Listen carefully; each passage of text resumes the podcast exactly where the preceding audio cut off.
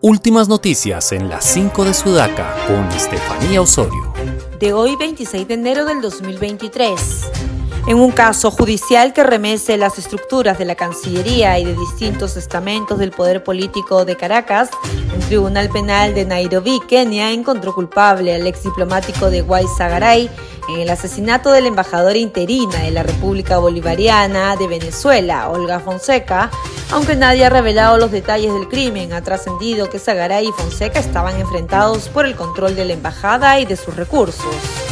En respuesta a la inaceptable injerencia en nuestros asuntos internos de la presidenta hondureña Xiomara Castro durante la cumbre de la CELAC, el Ministerio de Relaciones Exteriores del Perú informó que nuestro gobierno ha retirado definitivamente al embajador peruano en Tegucigalpa, Honduras.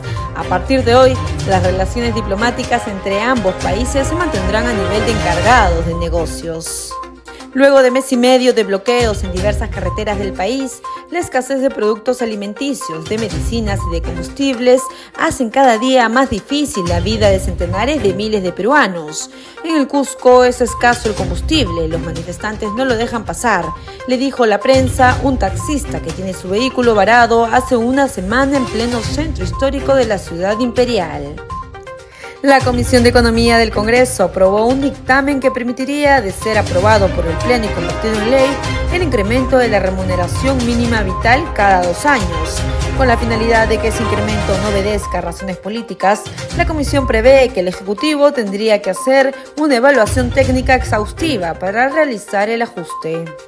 Y a finales de febrero, los fanáticos de Dota 2, el juego de video más popular del mundo, estarán pendientes en Dalima Mayor 2023, que como su nombre lo indica, se realizará en nuestra capital.